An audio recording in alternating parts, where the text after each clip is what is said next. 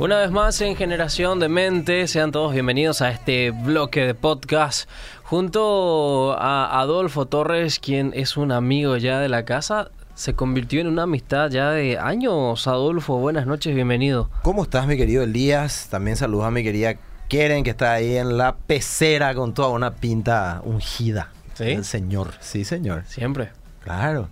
Un gusto siempre estar acá con ustedes. Y es cierto, yo creo que Dios, eh, como siempre te digo, eh, la amistad es una conexión de Dios. Cuando son eh, gente que Dios conectó con un propósito, eh, uno lo disfruta después. Imagínate cuando nosotros empezamos a hablar, vos eras prácticamente un preadolescente. Ah, Más sí, o menos, ¿verdad? Sí, cierto. Y bueno, y hoy estás en, otra etapa de tu vida, pero ya el Señor nos conectaba en ese tiempo, La juventud. En, en su máxima expresión. Escuché ahí que me pusieron Doctor Love o algo por el estilo mientras venía en el auto. Gracias por el, ¿cómo se llama? El privilegio. el que más sabe de amor, le puse. de- Bueno, por fe en el nombre de Jesús. Ah, Lo que, lo que pasa es que estábamos hablando de, de idealismo, de matrimonio, de noviazgo, ¿verdad? Y creo que vos sos una persona apropiada para hablarnos. de- ¿Ya hablaste de eso en, en alguna vez? Sí, en algún 14 de febrero tocamos algo de Sí, eso. Pero es recuerdo. cierto. Es cierto lo que dice, lo- porque escuché que lo dijo Keren, ¿verdad? Que a veces nosotros idealizamos cosas, pero los planes de Dios son totalmente diferentes a nuestros ideales.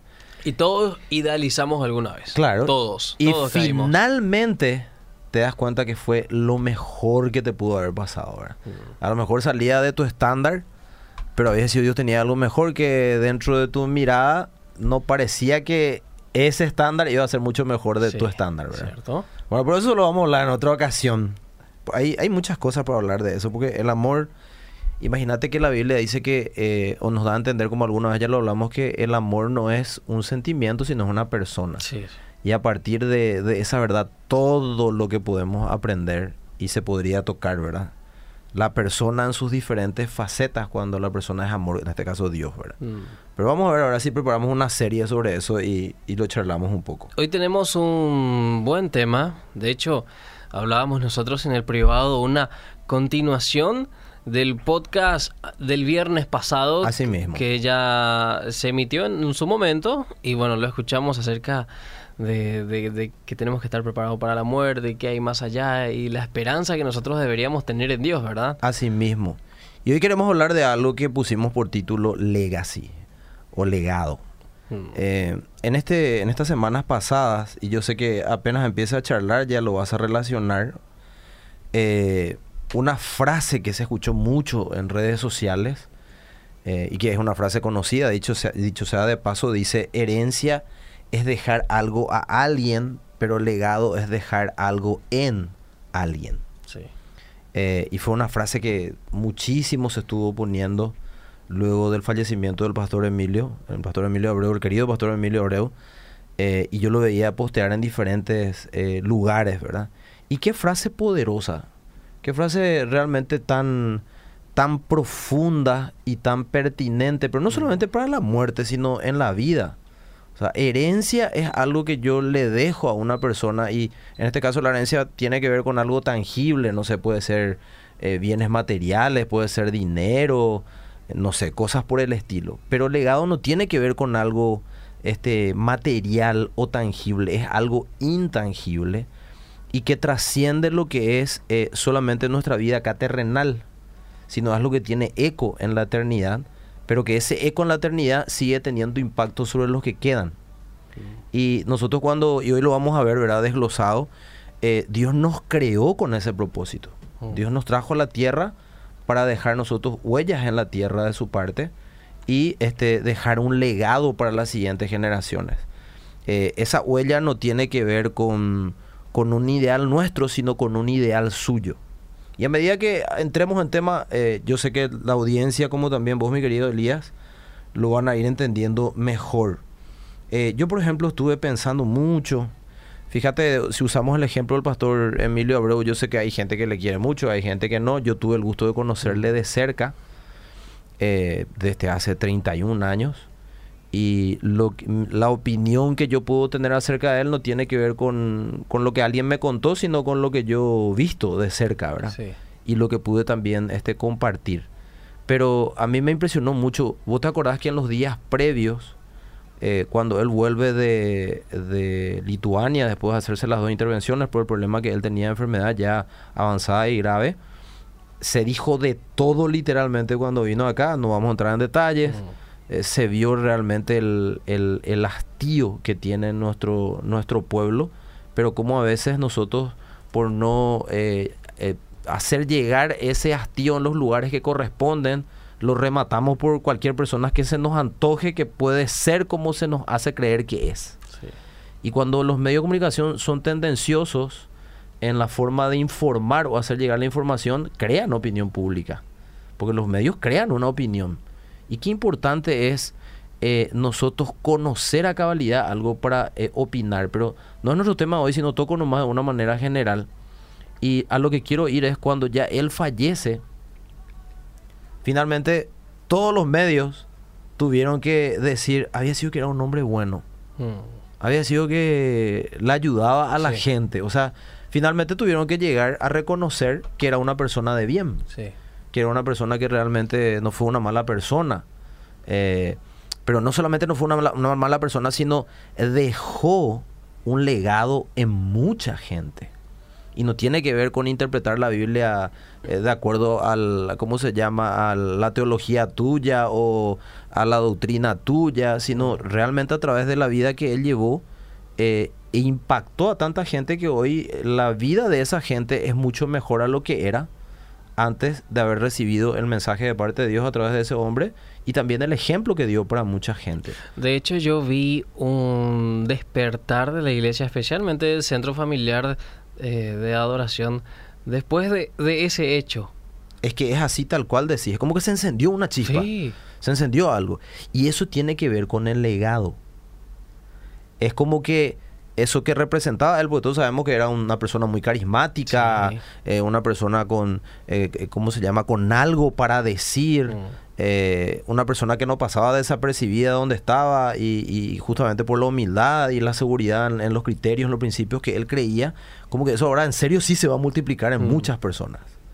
Porque hablamos de legado, ¿verdad? Y todos nacimos, no importa el lugar que vos tengas hoy, si sos conocido públicamente o no, mm. todos nacimos para dejar un legado aquí en la tierra. Y de eso yo quiero profundizar hoy hablando de varios términos que sé que va a ser muy interesante. Por ejemplo, la palabra legado dice en el diccionario que hace la idea o referencia a los elementos materiales o simbólicos que una persona deja a sus sucesores.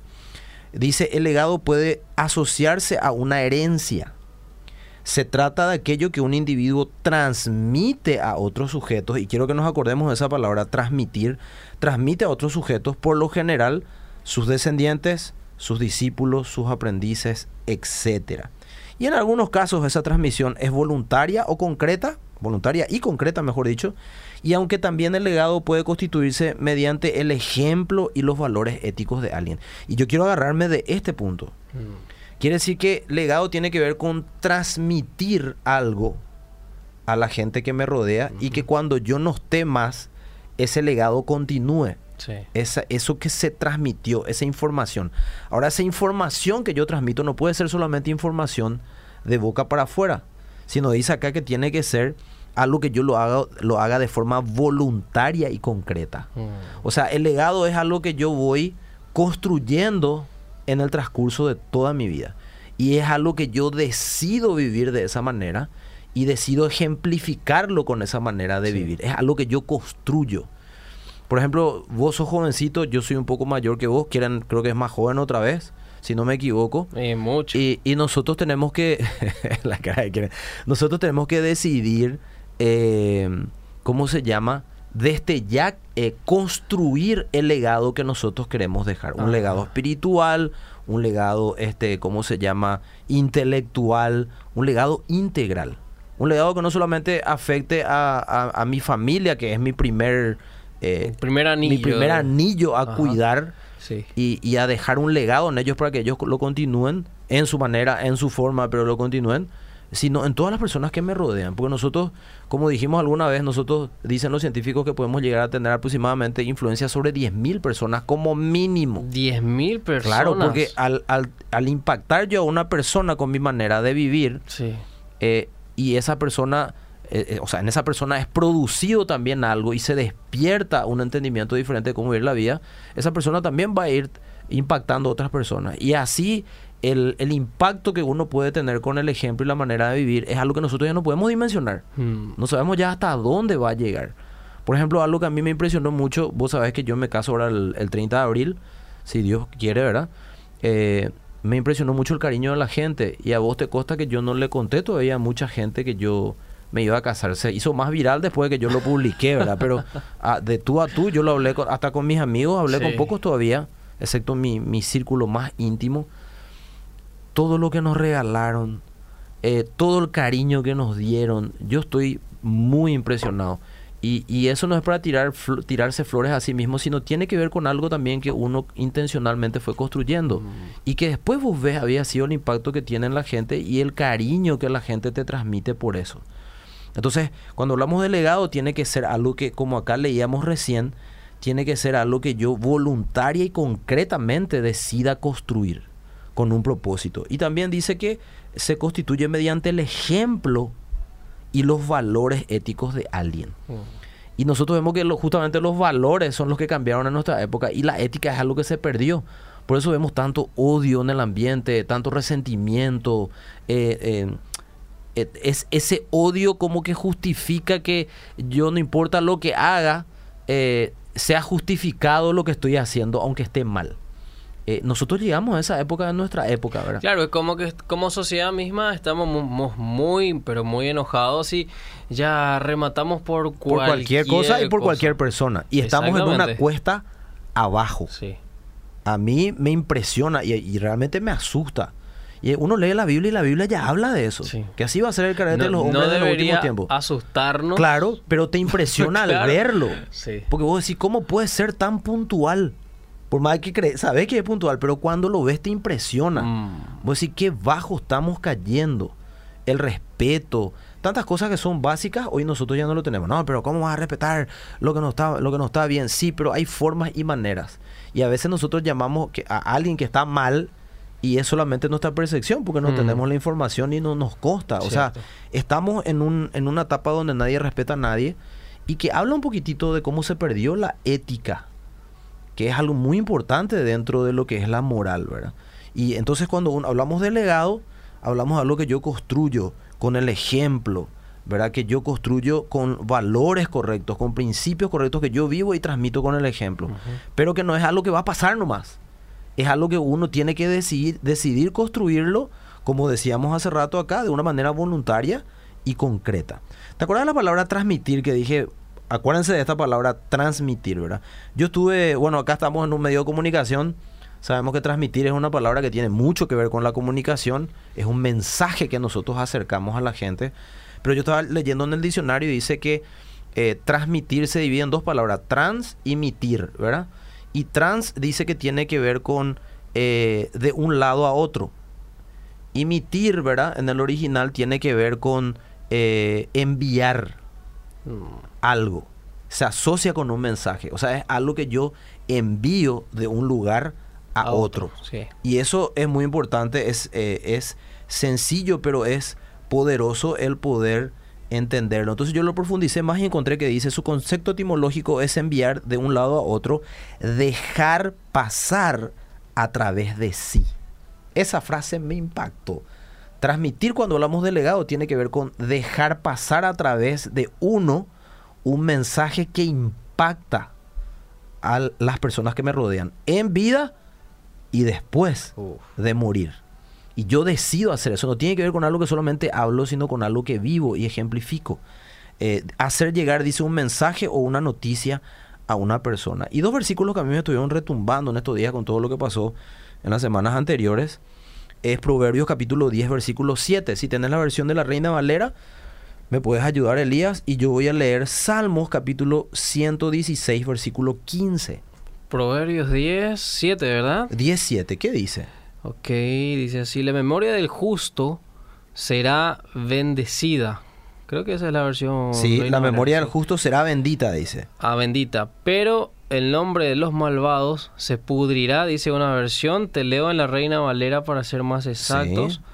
La memoria del justo será bendita, mas el nombre de los impíos se, pudrirá. Qué Y fuerte. fíjate qué, qué frase tan poderosa. Y me, me impacta que acá dice la memoria del justo, o sea, el recuerdo, lo que queda grabado de nosotros, de esa persona. ¿Qué será? Dice, bendita. Más el nombre de los impíos se pudrirá. ¿Y qué significa pudrirse? Algo que se echa a perder, Claro. algo que desaparece, que no, no, no, no permanece.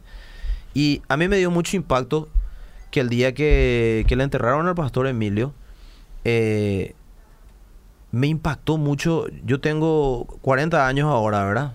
Y yo no recuerdo eh, a alguien en mi memoria del país, no importa de qué estamento, sea político, eh, no sé, religioso, en el área que quieras meterle, a alguien que eh, se le haya enterrado con tantos honores, Mm, con tanto cariño y respeto.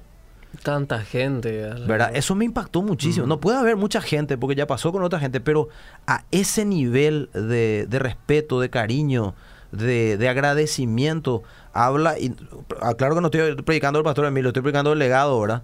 Pero me impactó mucho porque es un buen ejemplo de lo que pasa eh, con una persona que vivió de esta manera, que dice así, la memoria del justo será bendita, dice. La persona ya no está, pero las palabras que se hablan de esa persona son muy buenas porque tienen, y, y lo dicen las personas que fueron impactadas por el legado de esa persona. No lo dice alguien que lo escuchó de otro nomás, sino alguien que lo vivenció. Y los que no lo querían admitir tienen que terminar admitiéndolo después, aunque no, lo guste, no les guste, porque tienen que terminar diciendo, había sido que era una persona buena. Y nosotros somos el resultado de tantos legados. Así ¿verdad? mismo es. Somos el resultado del legado del apóstol No, Pablo. Lo que nosotros hacemos, por ejemplo, hoy, ustedes Sí. como comunicadores y yo también como, uno- como comunicador en diferentes facetas, eh, no solamente tiene que ver con una cualidad que Dios te dio Sí. y un don y talento del cual Él te dotó, sino tiene que ver con el impacto de otras personas sobre nosotros. Que nosotros decimos, Nos asombra. wow, ¿verdad? Claro. Y ese es un legado, algo que se transmite a través de uno. Y Dios nos creó con esa cualidad. Pensá en el pueblo de Israel, Mm. cómo ellos tenían que hacer con el tema de transmitir la ley a sus hijos. Tenían que usar la, la palabra de la época, por llamarla De así. boca en boca. De boca en boca, de generación en generación, pero ellos tenían que ejemplificarlo. Sí. Porque si ellos lo hablaban y no lo vivían, no tenía ningún tipo de impacto. No se transmitía a través de uno, fuera de lo que es la boca y lo teórico. Y lo vemos en toda la Biblia, los problemas que causó o la bendición que trajo a aquellos que vivieron con entendimiento lo que significa vivir una vida que deje un legado. Y no tendría por qué ser una carga, tendría, por- tendría una carga mala, tendría que ser un privilegio, un gusto. La pinta, Dios me creó con un propósito mayor, con un propósito de dejar un impacto en las personas que me siguen, ¿verdad? Eh, David fue un hombre que también vemos, como muchos otros en la Biblia, Mm. que él decidió dejar un legado a las siguientes generaciones de su pueblo y vivió intencionalmente de acuerdo a eso. Ahora, muchos me van a decir, pues no fue perfecto. Por supuesto que sí, porque Dios no, no pretende que vos y yo seamos perfectos desde la perspectiva humana. Sí. Porque la perfección, la perfección desde la perspectiva humana es sin error. En la Biblia la perfección es madurez. ¿Verdad? Eh, pero nosotros tenemos justamente la gracia porque sabemos que como humanos somos seres, somos seres imperfectos que vamos a cometer errores, pero no vamos a vivir en ese error. Y David cuando cometió el error que cometió, él lo reconoció, él se arrepintió de corazón y vemos que Dios que conoce el corazón de cada una de las personas, vio su corazón y ¿qué hizo Dios? Se lo perdonó. No es que apañó su pecado, le perdonó, tuvo consecuencias, pero David siguió viviendo en consecuencia lo que él había decidido vivir, amando a Dios, tratando de honrar a Dios y tratando de cumplir con su propósito aquí en la tierra, al punto que, ¿cómo se habla de David cuando ella no estaba en la tierra? ¿Verdad? Dice que los, los que sucedieron a David y los que siguieron a Dios querían honrar a Dios como lo hizo su antepasado David. Un legado impresionante, ¿verdad? De una persona imperfecta, pero que amó a Dios con todo su corazón.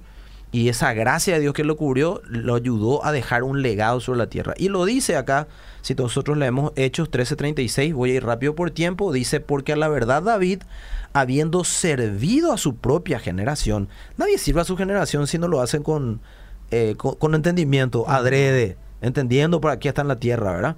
Habiendo servido a su propia generación según la voluntad de Dios, ¿qué hizo él? Durmió, o sea, murió.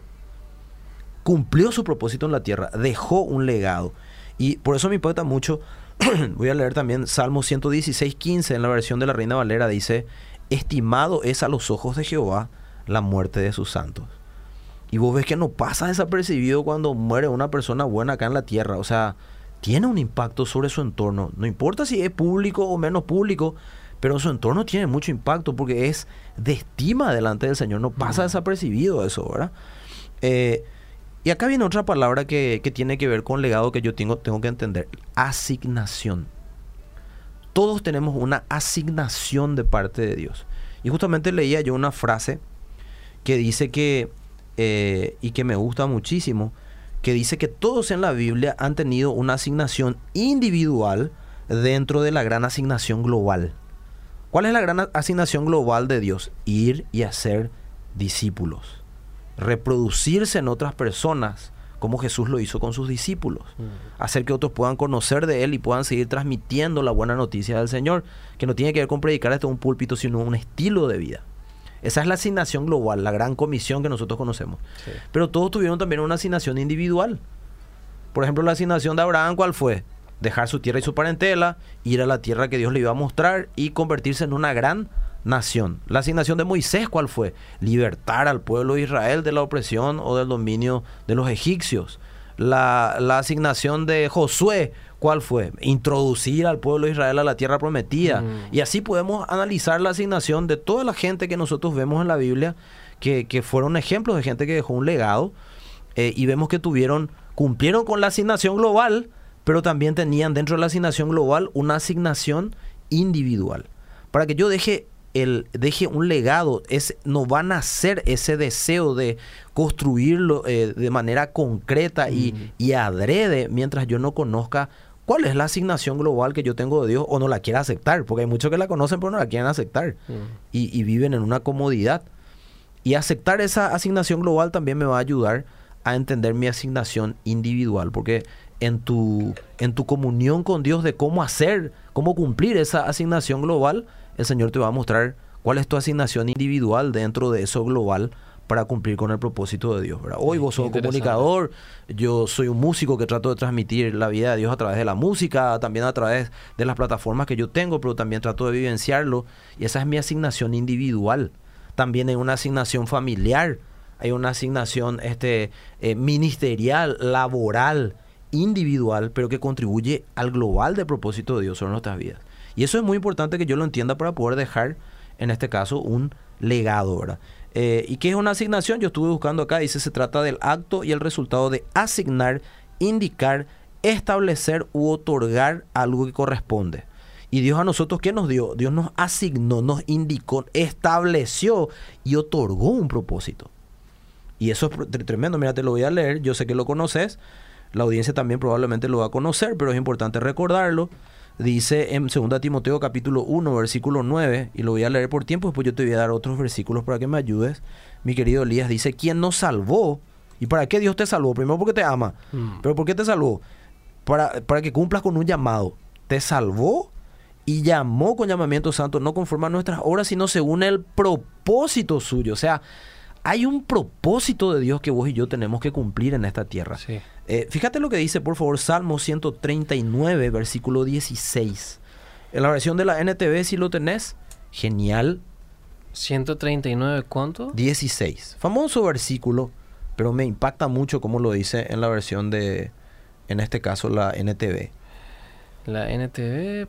139 de Salmos, versículo 16. Sí, acá encontré la versión, lo busco, dice así, me viste antes de que naciera, cada día de mi vida estaba registrado en tu libro, cada momento fue diseñado antes de que un solo día pasara. Quiere decir que antes de que nacieras, obviamente el Señor te vio porque Él te creó, y Él, ¿qué hizo ya dentro tuyo? Dice acá que Él eh, dice, estaba diseñando cada momento de tu vida, aunque no había pasado todavía uno solo.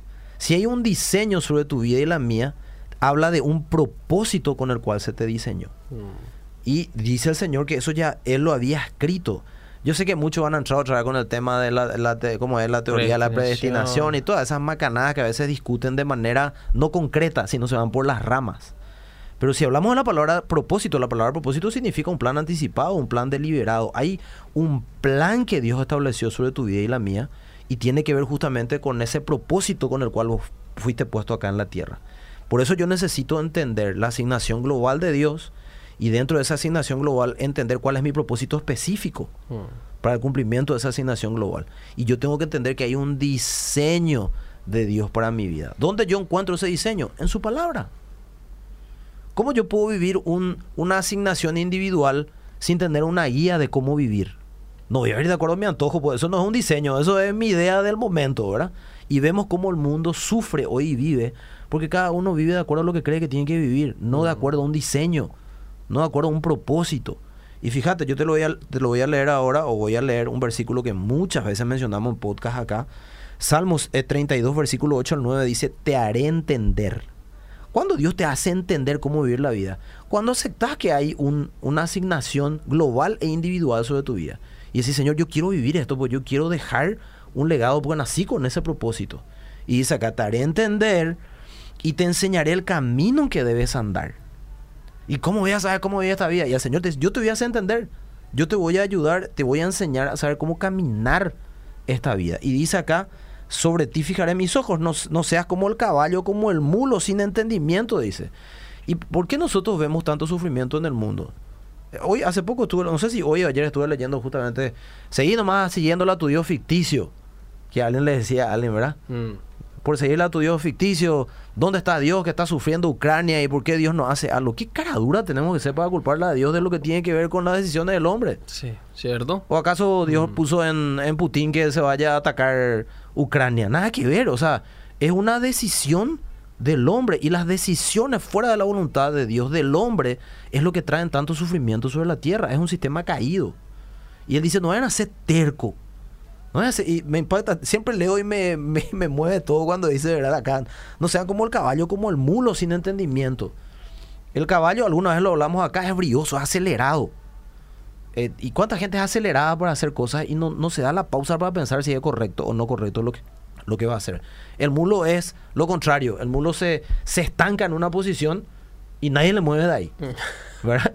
Y Dios dice eso, no sean así. Mm.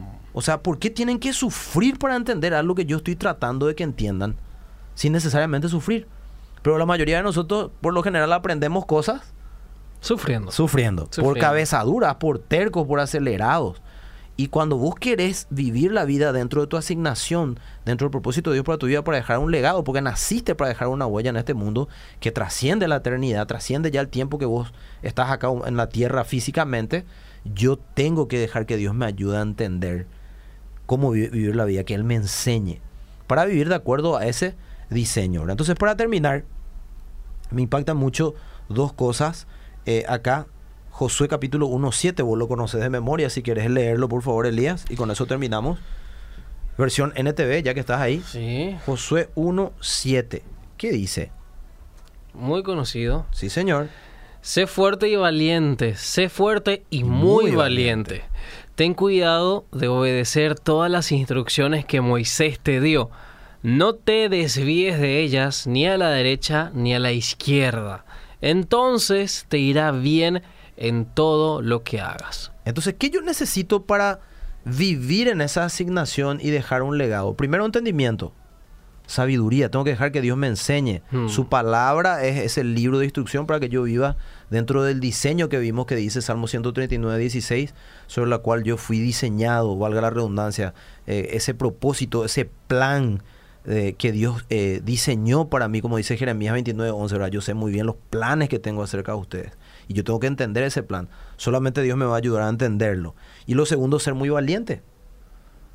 Porque el plan de Dios para vos y para mí, para Keren y todos los que quieren vivir dentro de esta asignación, no tiene que ver con los estándares del mundo.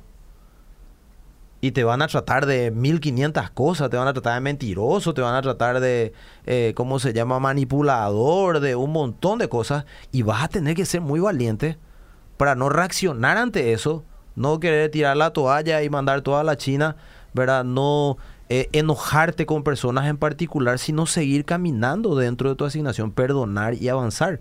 Si hay algo que a mí me impactó mucho el pastor Emilio, que yo nunca le escuché defenderse y tenía muchas cosas si él quería usar para defenderse, pero con pruebas. Pero le entendía que eso es parte de las aflicciones de la persona que quiere vivir dentro de una asignación de Dios. Y finalmente Dios siempre termina honrándote cuando vos vivís una buena vida conforme al diseño de Dios. Y acá está el secreto y con esto terminamos. Ten cuidado de obedecer todas las instrucciones que yo te doy. ¿Cuál es el secreto entonces para poder vivir dentro de, ese diseño y cumplir con el propósito de Dios para dejar un legado a los que nos rodean? Tener mucho cuidado en poner en práctica lo que el Señor nos enseña en su palabra. Cuando vivimos de esta manera es cuando yo puedo dejar un legado que trascienda tiempo y espacio y siga impactando a las personas que me conocieron o me rodearon, incluso aquellos que no me conocían todavía y que me van a conocer a través de esas personas, por cómo yo viví en esta tierra intencionalmente. Y eso es muy importante que lo entendamos. Creo que como iglesia, y yo particularmente me siento muy desafiado a construir, a seguir construyendo ese legado para las futuras generaciones. La iglesia hoy tiene un justamente un fuerte llamado a dar un legado a la próxima generación que se viene. Como lo tuvimos nosotros. Exactamente. Y, te agrego algo, perdón, Elías. Si ustedes se dan cuenta, digo ustedes porque sabemos que nos está escuchando la audiencia, mucha gente que era referente dentro de la iglesia mm. murió en estos últimos meses y años. Varios pensaron más referentes muy, muy fuertes que sí o sí tuvieron un impacto grande en la iglesia y sobre aquellas personas que también nosotros tuvimos como líderes. Eh, y, eso se fue transmitiendo de generación en generación. Esa generación está pasando muchos casos y estamos quedando nosotros, la siguiente generación. ¿Qué legado le vamos a dejar a los que vienen después de nosotros? Es el desafío de Dios, como vos decías, para cada uno de nosotros. Si le conoces a Dios, porque ya le conoces. Si no lo conoces, ahora tenés este entendimiento de parte de Dios. Y la pregunta que yo tengo que responder es, ¿cómo me gustaría que me recuerden cuando yo ya no esté? Mm. Porque Dios dice, la memoria del justo será bendita, más la del impío, el que quiere vivir a su manera y se revela contra el diseño con el que fuiste creado, dice se pudrirá, o sea, va a pasar desapercibida, nadie se va a acordar de vos. Y mentira es que todos mueren y nadie se acuerda de ellos, mentira. De algunos se acuerdan, de otros no. Yo mm, decido cómo quiero que me recuerden. Creo que todos fuimos, vimos muchos ejemplos de lo que estás diciendo. Y bueno, te agradezco muchísimo, querido amigo Adolfo, por, este espacio de podcast. El siguiente viernes se viene algo sorprendente. Si Dios permite, así va a ser. Vamos a ir ahí en la misma línea.